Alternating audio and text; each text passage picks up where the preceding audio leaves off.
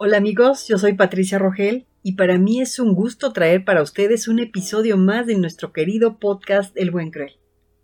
En esta ocasión será para hablarles de algunos autores nacidos en el mes de mayo, una selección que como cada mes procuramos para nuestro auditorio y a su vez honrar a estos autores que son y serán grandes personajes de las letras internacionales.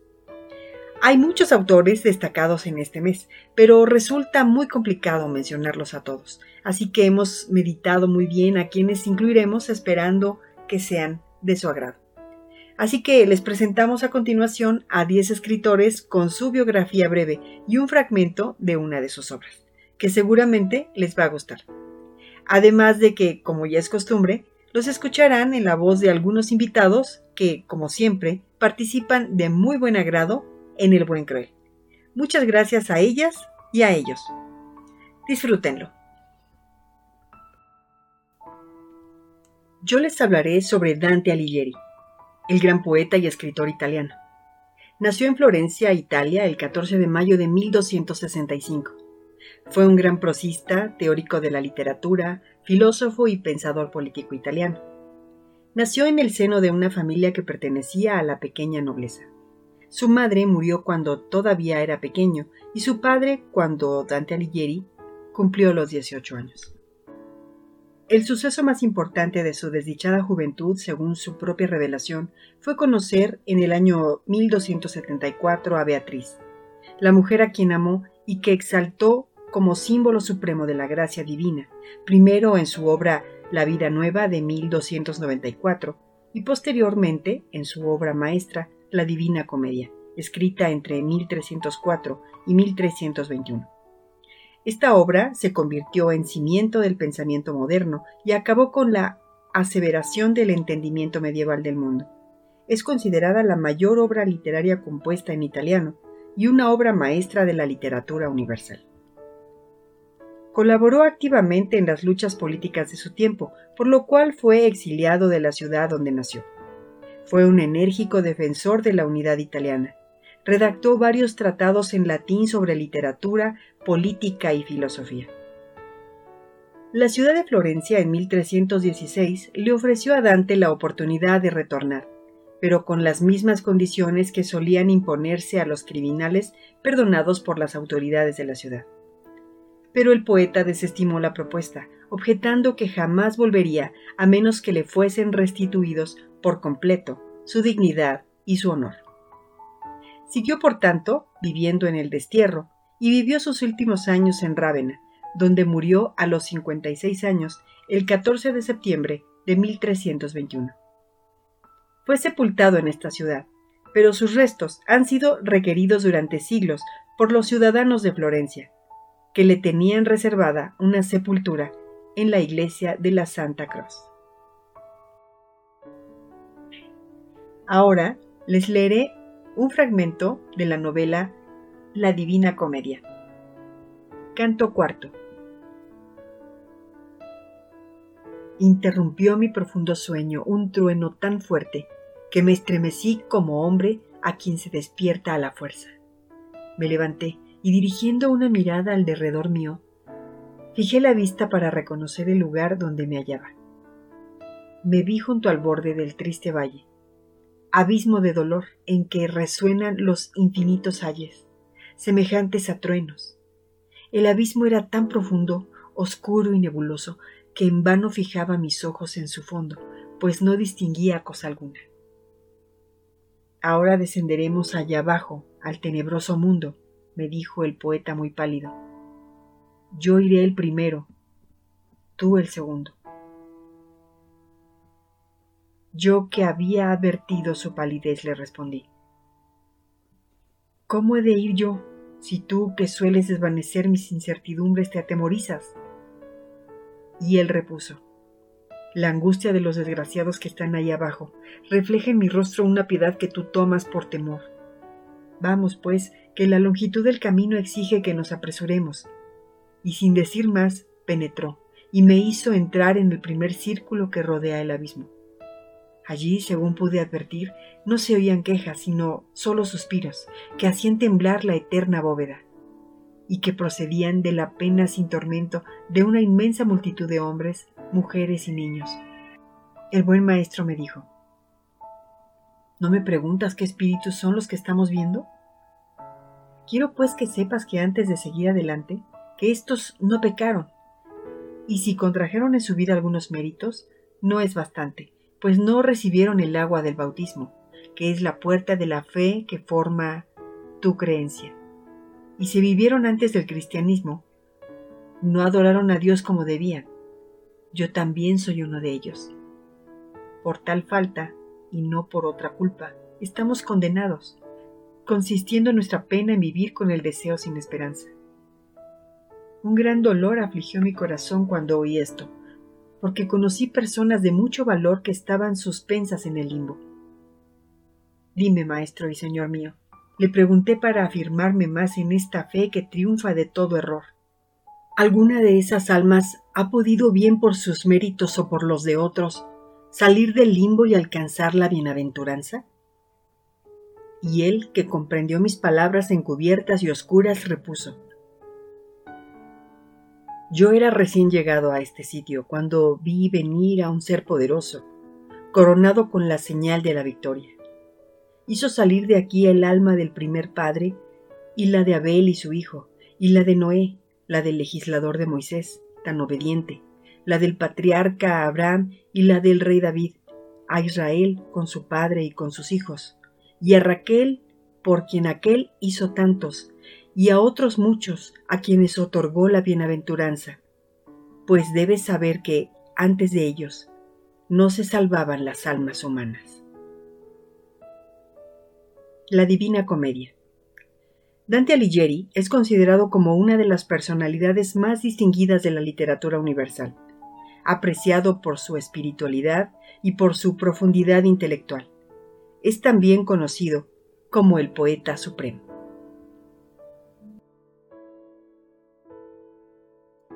Hola, mi nombre es Crista Bánchez y nací hace 43 años en Manresa, una ciudad de la provincia de Barcelona, España, donde todavía resido.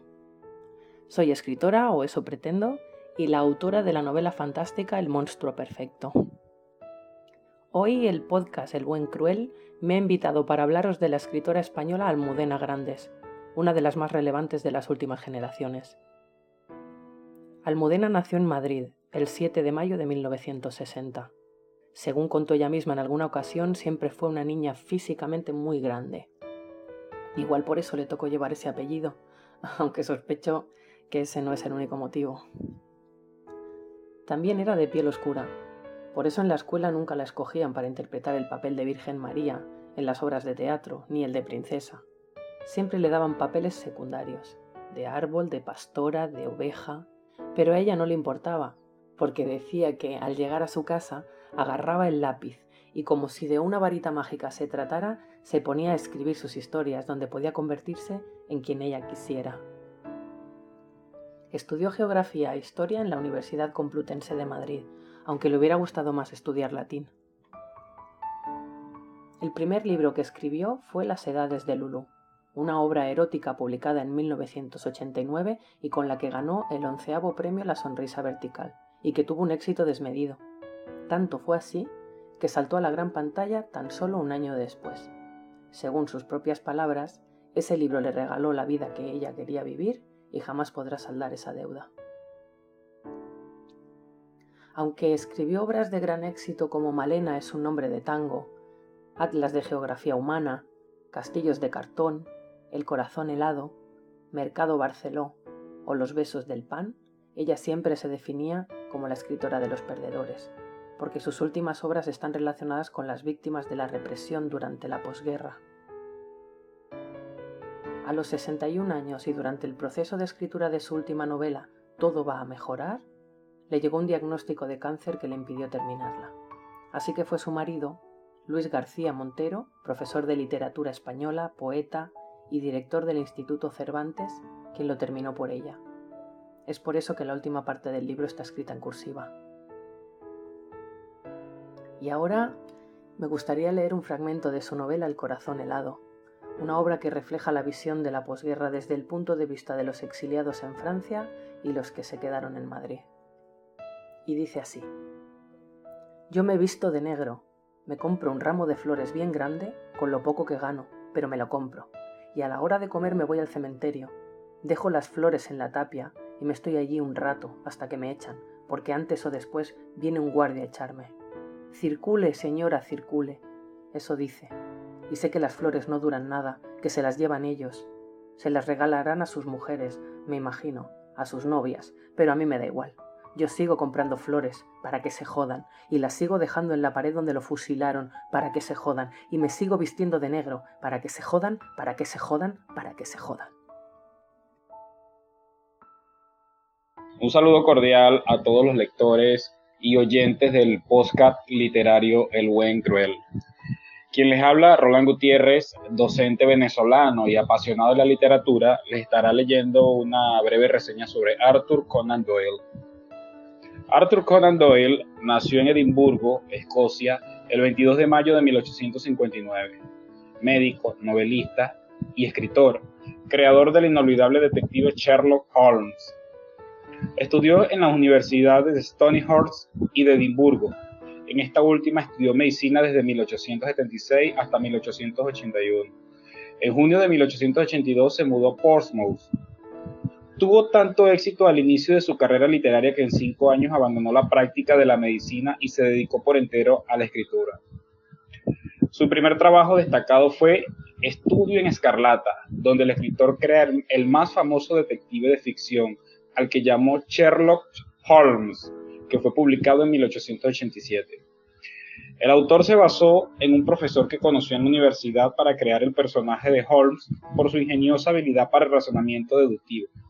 Igualmente, excepcionales son las creaciones de los personajes que le acompañan, su amigo bondadoso y torpe, el doctor Watson, que es el narrador de los cuentos, y el archicriminal profesor Moriarty, los mejores relatos de Holmes son El signo de los cuatro, de 1980, Las aventuras de Sherlock Holmes, de 1892, El sabueso de Baskerville, de 1902, y La última reverencia, de 1917, gracias a los cuales se hizo mundialmente famoso y popularizó el género de la novela policíaca.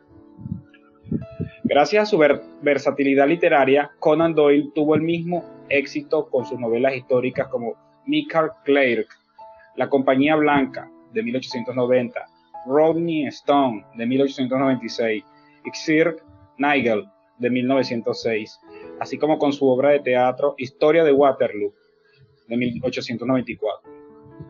Finalmente, Arthur Conan Doyle murió el 7 de julio de 1930, con 71 años, a causa de un infarto al corazón, en Crowborough, Inglaterra. A continuación, un fragmento de la novela Sherlock Holmes. Holmes no era un hombre de vida desordenada, modesto en su manera de ser, regular en sus costumbres. Rara vez se acostumbraba después de las 10 de la noche. Al levantarme, había salido ya de casa después de haber tomado el desayuno. El día lo pasaba entre el laboratorio químico y la sala de disección, y algunas veces se daba largos paseos casi siempre por las afueras de la población. No puede formarse una idea de su actividad cuando estaba en uno de esos periodos de excitación. Transcurría algún tiempo, venía a la redacción y entonces días enteros, desde que amanecía hasta que anochecía, se los pasaba tumbado sobre un canapé, inmóvil y sin articular palabra alguna. Sus ojos tomaban una expresión tan vaga y soñadora que cualquiera lo hubiera tomado por un imbécil o por un loco si su sobriedad característica y la perfecta moralidad de su vida no hubieran sido una constante protesta a semejante suposición. Hola, mi nombre es Karina Benítez, soy mexicana, tengo 59 años y vivo en Metepec, Estado de México. Soy escritora de las novelas Muralla Inexorable 1 y 2 y Secretos. Les hablaré de la escritora brasileña Nélida Piñón.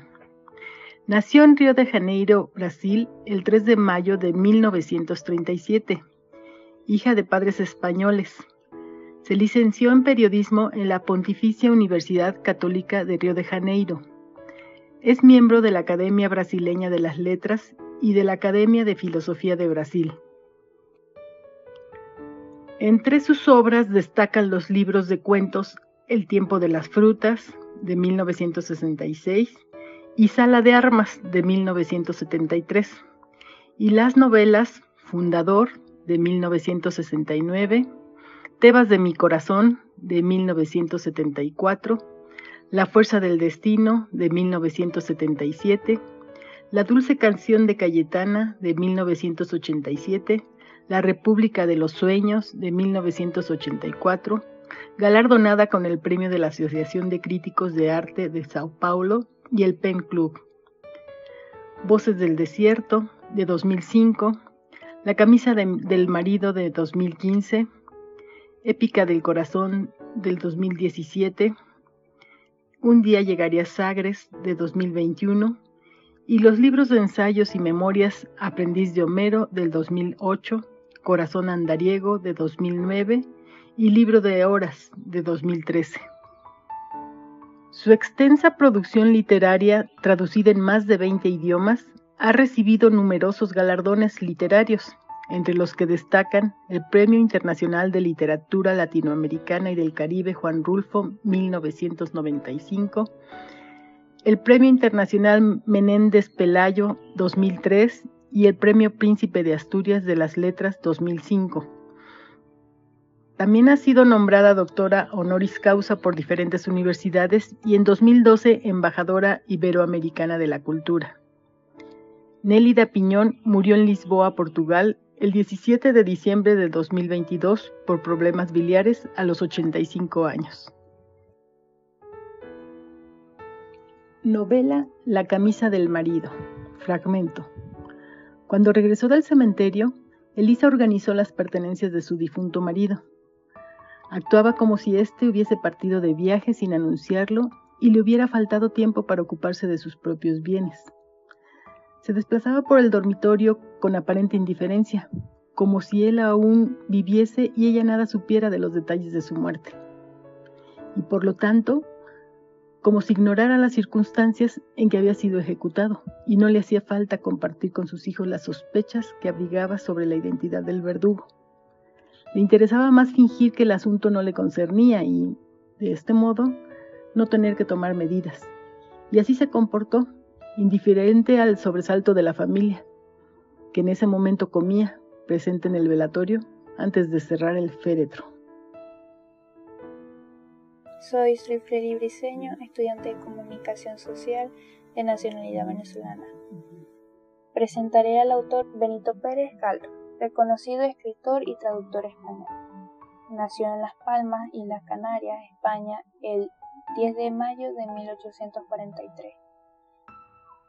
Recibió una educación rígida y religiosa, sin embargo ya desde muy joven se decantó por el liberalismo y se definió como un progresista anticlerical. Cursó el bachillerato en Las Palmas y en 1877 se trasladó a Madrid para estudiar Derecho, aunque no terminó la carrera. En 1868 viajó a París, lo que le permitió descubrir a los grandes novelistas franceses. A su regreso tradujo a Dickens, escribió teatro y por fin en 1870 se decidió a publicar su primera novela La Fontana de Oro, con el dinero que le prestó su tía. Trabajó como articulista para La Nación y empezó la redacción de los episodios nacionales. Escribió novelas como Doña Perfecta de 1876 o La familia de León Roche de 1878, obra que cierra una etapa literaria señalada por el mismo autor, quien dividió su obra novelada entre novelas del primer periodo y novelas contemporáneas, que se iniciaron en 1881 con la publicación de La Desheredada, que ya se inscribe de pleno en la corriente naturalista de la cual destacan Fortunata y Jacinta, Miau y Tristina. La labor de Benito Pérez Caldos fue la de transformar el panorama novelesco español de aquella época, avivó el realismo español dotando tanto de una gran expresividad a la narrativa las novelas que trataban de la sociedad burguesa española y daban voz al pueblo llano con una, una enorme expresividad que lo llevó a ensayar las novelas dialogadas. Fue uno de los escritores más representativos del siglo XIX, a la par que Leopoldo Alas Clarín y Emilia Pardo Bazán y el más prolífico, ya que escribió 32 novelas, 46 episodios nacionales, 24 obras de teatro, así como una infinidad de prólogos, artículos, cuentos y críticas literarias. Benito Pérez Caldos murió en su casa de Madrid el 4 de enero de 1920 a los 76 años. Fragmento de la novela Jacinta y Fortunata. Iba, Fortunata, despacio por la calle de Santa Engracia y se detuvo un instante en una tienda a comprar dátiles que le gustaban mucho. Siguiendo luego su vagabundo camino, saboreaba el placer íntimo de la libertad, de estar sola y suelta siquiera poco tiempo. La idea de poder ir a donde gustase la excitaba, haciendo circular su sangre con más viveza. Tradújose esta disposición de ánimo en un sentimiento filantrópico, pues toda la calderilla que tenía la iba dando a los pobres que encontraba, que no eran pocos. Y anda que andarás, vino a hacerse la consideración de que no sentía malditas ganas de meterse en casa. ¿Qué iba a hacer en su casa? Nada. Conveníale sacudirse, tomar el aire. Bastante esclavitud había tenido dentro de las Micaelas. Qué gusto poder coger de punta a punta una calle tan larga como la de Santa Engracia. El principal goce del paseo era ir solita, libre. Ni Maxi, ni Doña Lupe, ni Patricia, ni nadie podían contarle los pasos ni vigilarla, ni detenerla. Se hubiera ido así, sabe Dios hasta dónde.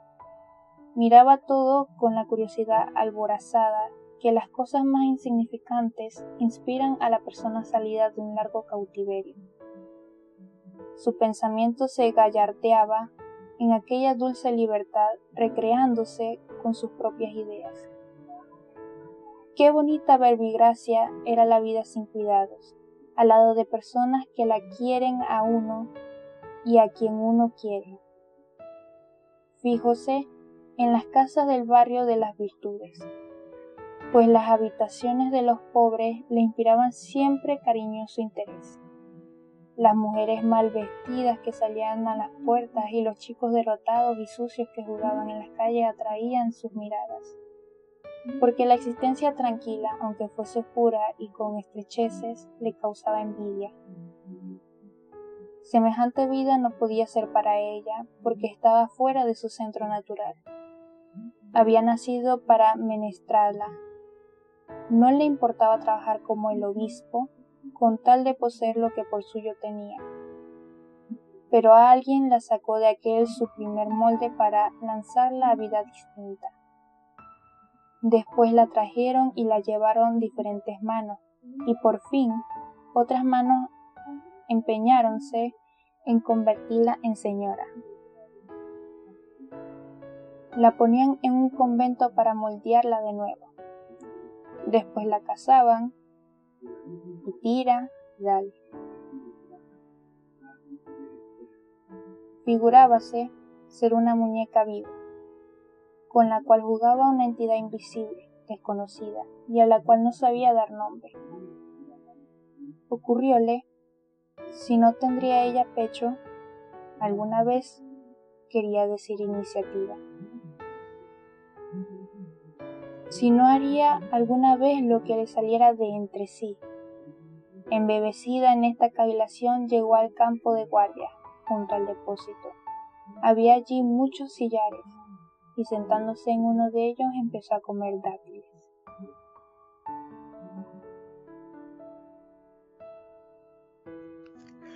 Muy buenas horas amigos del Buen Cruel. Nuevamente aquí les saluda Emilia Justiniani. psicóloga formada en terapia dialéctica comportamental y especializada en trastornos de personalidad. Les envío un afectuoso abrazo desde Arequipa, Perú.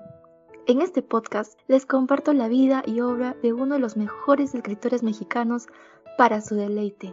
Él es Juan Rulfo. Juan Nepomuceno Carlos Pérez Rulfo Vizcaíno nació en Pulco, Jalisco, México, un 16 de mayo de 1917. Su niñez fue marcada por la tragedia. Tenía tan solo seis años cuando su padre fue asesinado en junio de 1923 durante la Guerra Cristera, que convulsionaba a México en esos tiempos. Tristemente, pocos años después, en 1927, también fallece su madre. En 1933 tuvo la intención de ingresar a la Universidad de Guadalajara, pero como la institución se encontraba en huelga, prefirió trasladarse a la Ciudad de México. Allí, en la Facultad de Filosofía y Letras, asistió a diversas conferencias que le permitieron entrar en contacto con varios filósofos, antropólogos y arqueólogos muy reconocidos, lo que, con el tiempo, aumentaría su gran interés y pasión por la cultura autóctona mexicana, y que más tarde la veríamos reflejada en toda su obra literaria y fotográfica. Entre las décadas del 30 y 40 viajó por algunas regiones de México, en comisiones de servicio de la Secretaría de Gobernación y al mismo tiempo comenzó a publicar sus cuentos más notables en varias revistas literarias. Desde 1946 se dedicó también a la labor fotográfica, de la que dejó una valiosa aportación retratando principalmente la vida campirana mexicana. Desde 1954 a 1957 fue colaborador de la Comisión del Papaloapán y editor en el Instituto Nacional Indigenista de la Ciudad de México. Siempre estuvo muy comprometido con impulsar campañas de preservación y fortalecimiento de la cultura autóctona mexicana. Es un escritor realmente multifacético, porque fue novelista, cuentista, fotógrafo y editor. Pero a Rulfo se le reconoce sobre todo producción literaria, entre las que destacan el libro de cuentos El Llano en Llamas de 1953 y su primera novela Pedro Páramo de 1955. Según el escritor argentino Jorge Luis Borges, la novela Pedro Páramo es una de las mejores novelas de la literatura de lengua hispana y aún de toda la literatura. Juan Rulfo falleció en la Ciudad de México la tarde del 7 de enero de 1986 debido a un cáncer de pulmón. Su partida estremeció a toda la comunidad cultural mexicana. Sobre su cabello sintió que caían gruesas gotas, como de lágrimas. ¿Lloras, Ignacio? Lo hace llorar a usted el recuerdo de su madre, ¿verdad? Pero nunca hizo usted nada por ella. Nos pagó siempre mal. Y ya ve, ahora lo han herido. ¿Qué pasó con sus amigos? Los mataron a todos. Pero ellos no tenían a nadie. Ellos bien hubieran podido decir, no tenemos a quien darle nuestra lástima. Pero usted, Ignacio, allí estaba ya el pueblo. Vio brillar los tejados bajo la luz de la luna. Tuvo la impresión de que lo aplastaba el peso de su hijo al sentir que las corvas se le doblaban en el último esfuerzo. Al llegar al primer tejabán, se recostó sobre el predil de la acera y soltó el cuerpo, flojo, como si lo hubieran descoyuntado. Destrabó difícilmente los dedos con que su hijo había venido sosteniéndose de su cuello y, al quedar libre, oyó como por todas partes ladraban los perros. ¿Y tú no los oías, Ignacio? dijo. No me ayudaste ni siquiera con esta esperanza. ¿Qué tal amigos? Soy Alejandro Gallegos Rojas.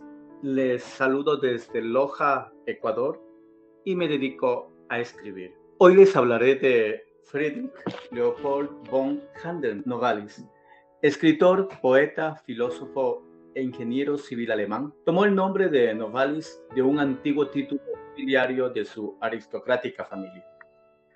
Nació en Weidestadt, actual Alemania, el 2 de mayo de 1772, en el seno de una familia noble de Sajonia.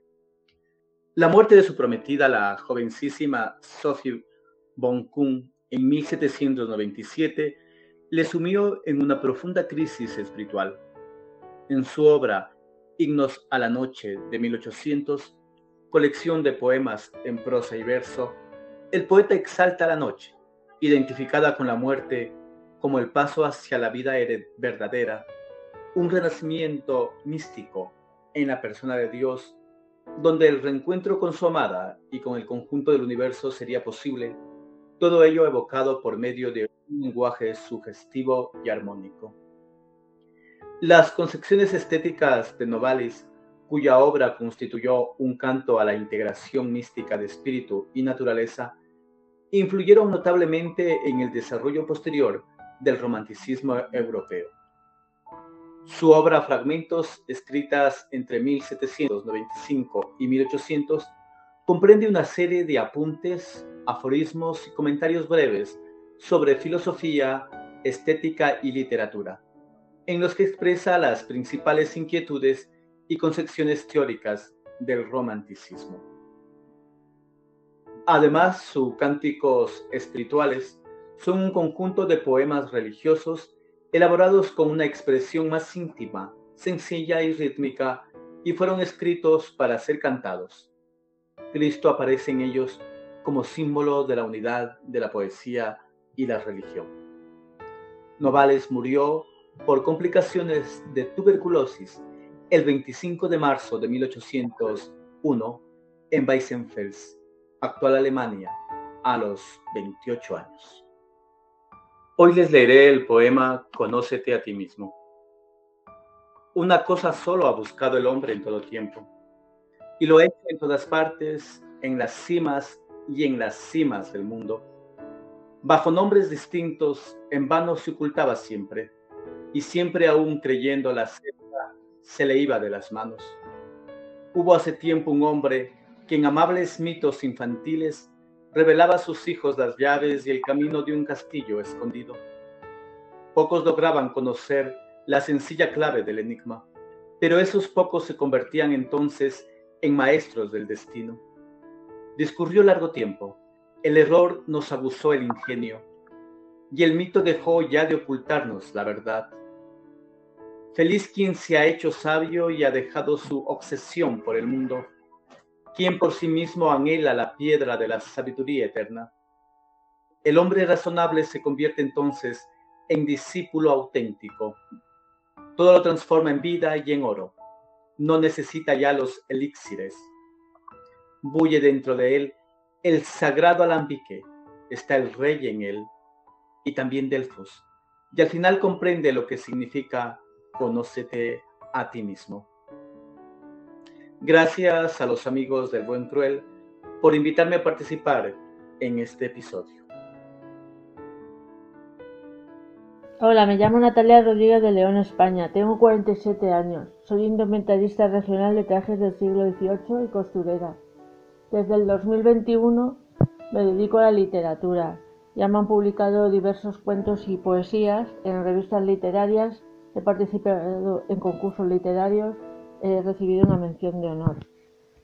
Os voy a leer un texto de Gastón Luis Alfred Leroux. Gastón Luis Alfred Leroux, escritor y periodista francés, nació en París, Francia, el 6 de mayo de 1868. El joven Gastón asistió a la escuela en Caen, donde escribía poesía, cuentos cortos y estudiaba las obras de Víctor Hugo y Alejandro Dumas. Luego viajó a París, donde estudió Derecho. Después de años de estudio ya no estaba interesado en la profesión, aunque su conocimiento le servía bien en su futuro como escritor. Obtuvo un puesto como reportero de corte, crítico teatral y periodista, viajando al extranjero y escribiendo artículos para el Hecho de París, Le Marty, uno de sus artículos describía los eventos que en 1896 rodearon la muerte de un gerente de la Ópera de París, cuando uno de los contrapesos de la araña cayó sobre él. Como destacado periodista, Leroux asistió a juicios, entrevistó prisioneros y presenció ejecuciones por guillotina, aunque también viajó por el mundo a lugares tan lejanos como Rusia, Asia y África, adquiriendo así una visión de primera mano de algunos acontecimientos notables de su tiempo. Pero sin lugar a duda Leroux es mayormente famoso por ser el autor de la novela gótica El fantasma de la ópera, ambientada en el siglo XIX. La más famosa novela de Leroux fue publicada por primera vez en el diario francés Le Gaulois en 1909 y otros periódicos de Europa y América del Norte. Fue traducida a numerosos idiomas y ha inspirado numerosas adaptaciones de cine y teatro, siendo la versión musical de André Joy Weaver de lo más antiguo de la producción de Broadway, interpretada hasta hoy día.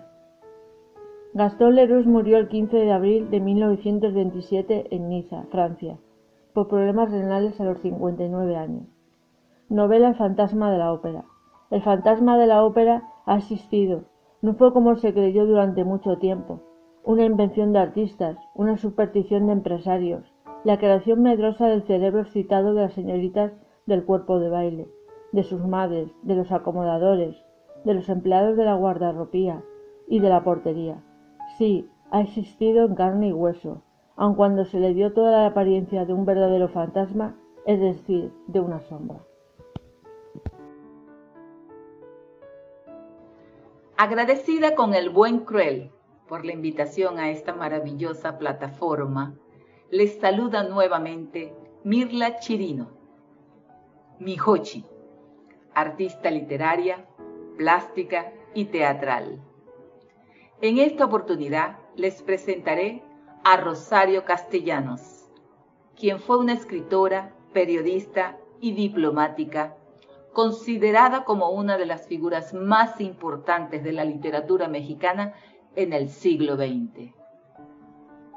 Rosario Castellanos nació en México el 25 de mayo de 1925.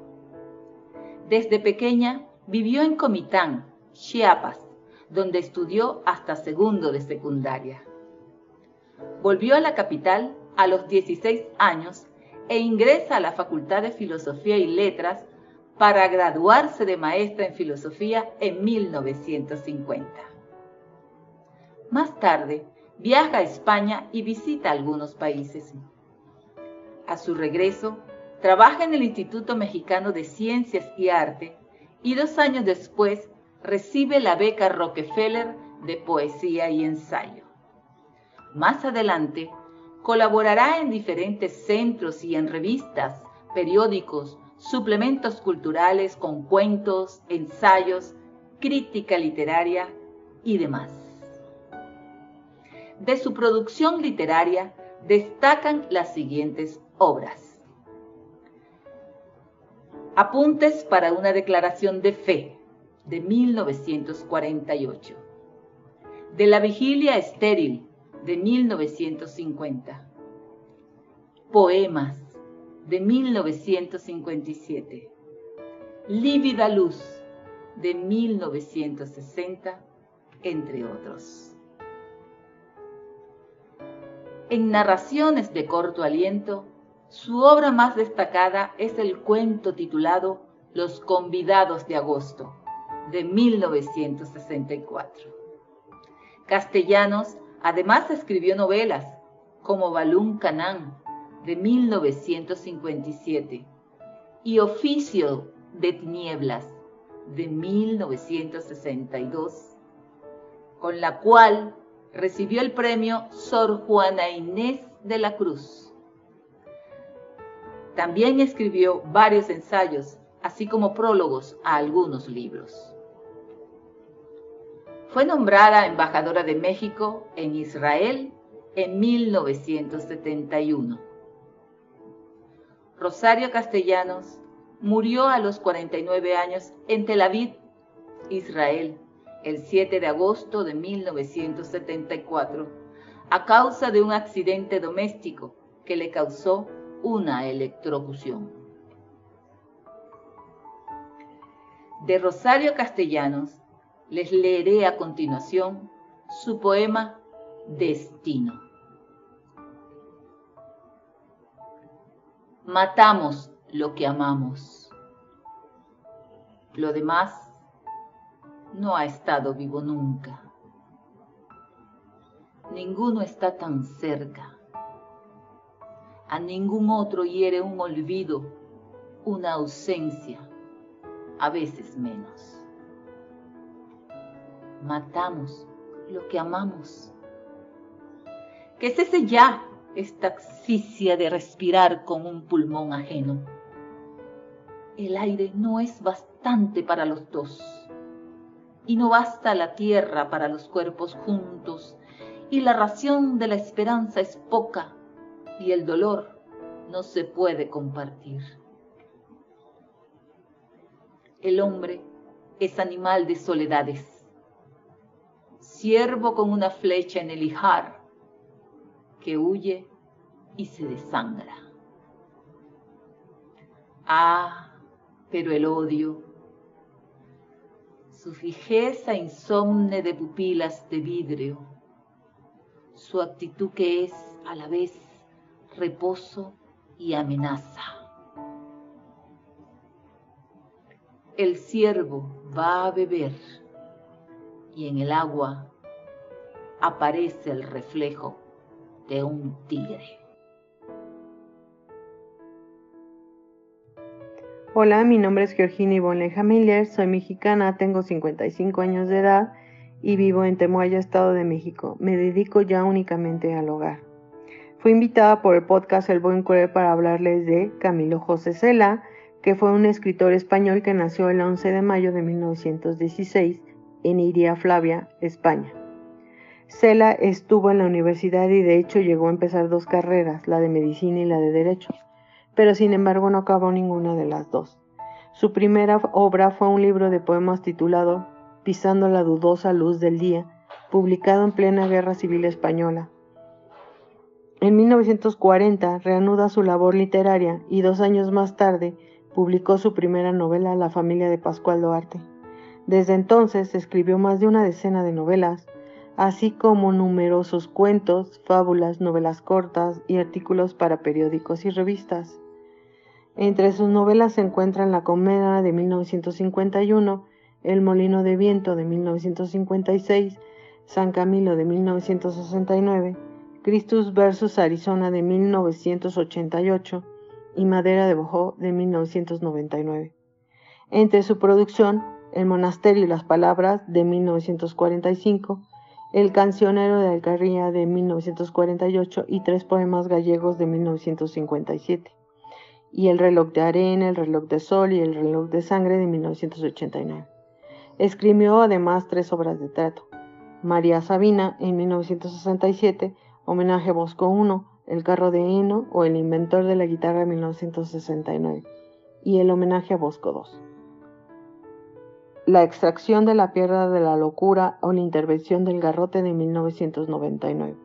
Su obra ha sido muy reconocida durante toda la vida del escritor y aún después de su muerte.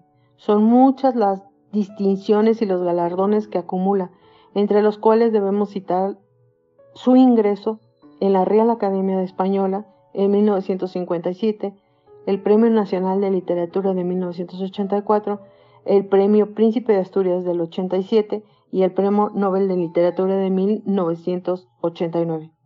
Camilo José Cela murió en Madrid en el 2002 por problemas cardiovasculares a los 85 años de edad. Novela La Colmena, fragmento. Don Leonardo Menéndez debe seis mil duros a Segundo Segura. Él limpia, él limpia, que es un gurullo, que es igual que un gurullo raquítico y entumecido. Estuvo ahorrando durante un montón de años para después prestárselo todo a don Leonardo. Le está bien empleado. Lo que le pasa, don Leonardo, es un punto que vive del sable y del planear negocios que después nunca salen. No es que salgan mal, no. Es que simplemente no salen, ni bien ni mal.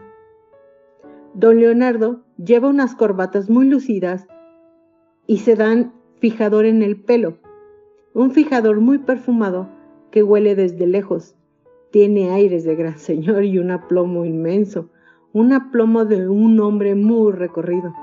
A mí no me parece que haya recorrido demasiado, pero la verdad es que sus ademanes son de un hombre a quien nunca le faltaron cinco duros en la cartera.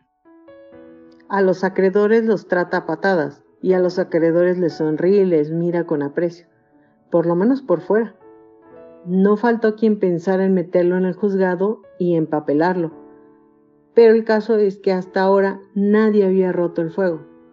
A don Leonardo lo que más le gusta son decir dos cosas, palabritas de francés, como por ejemplo Madame Rieu, y también nosotros los Meléndez.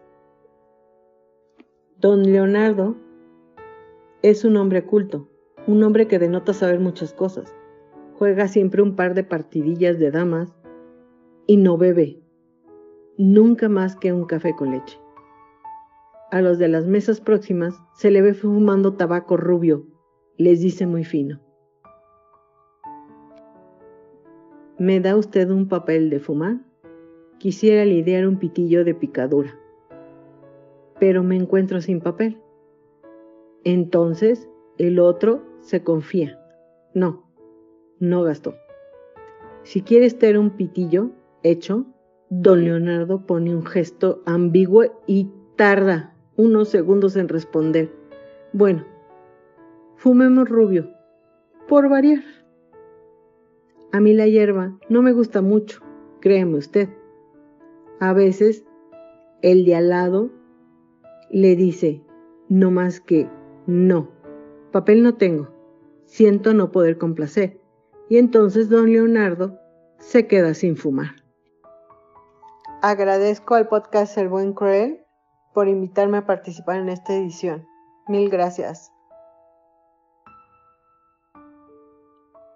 Pues bien, hasta aquí llega este fenomenal viaje por las letras, que sin duda nos hizo recordar a figuras tan grandes y trascendentales en la historia literaria universal. Agradecemos mucho a nuestros amigos que han hecho posible este episodio dando voz a cada uno de nuestros 10 autores recordados. Agradecemos a Crista Banches, Roland Gutiérrez, Sulfreili Briseño, Georgina Lieja, Emi Justiniani, Natalia Rodríguez, Cari Benítez, Alejandro Gallegos, Godier, Mirla Chirinos y Patti Rogel, quien, como yo, su servidor Manuel Chatelain, nos despedimos hasta una muy próxima ocasión.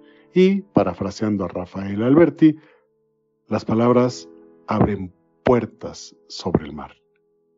Así que amigos, sigamos recorriendo la mar. Hasta una próxima entrega.